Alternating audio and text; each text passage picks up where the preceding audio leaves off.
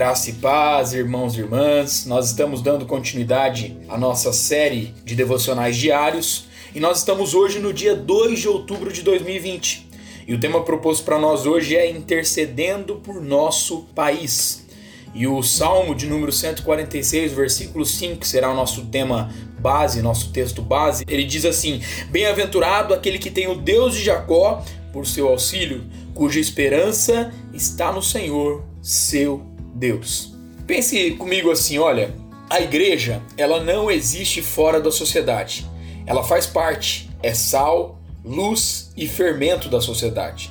Sua missão primeira é proclamar as boas novas de Jesus Cristo não apenas de forma verbal e teórica, mas na prática do amor, da justiça e da solidariedade. Assim, a igreja é chamada a proclamar e viver dentro e fora de suas paredes a missão de Jesus Cristo, contribuindo para o bem comum. Essa vivência se faz de diversas formas, entre elas a intercessão, devemos orar pelo país, conforme está lá em Isaías 59, pelas outras igrejas cristãs, conforme lá no Salmo de número 15, pelas pessoas empobrecidas, conforme o Salmo de número 146, e pela situação de desemprego, conforme o Salmo 44.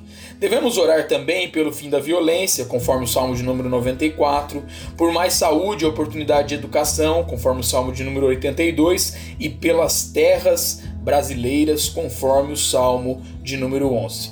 E enquanto você abençoa a pátria por meio da intercessão, que o Senhor continue abençoando a sua vida, sua família e o seu ministério.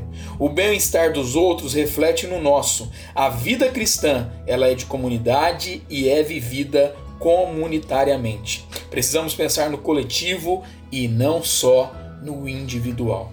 Que a nossa oração hoje seja: Senhor, tua palavra diz que se orarmos, nos humilharmos e clamarmos a ti, tu sararás a nossa nação. Tem misericórdia do nosso Brasil, tem misericórdia do nosso país, tem misericórdia da nossa nação.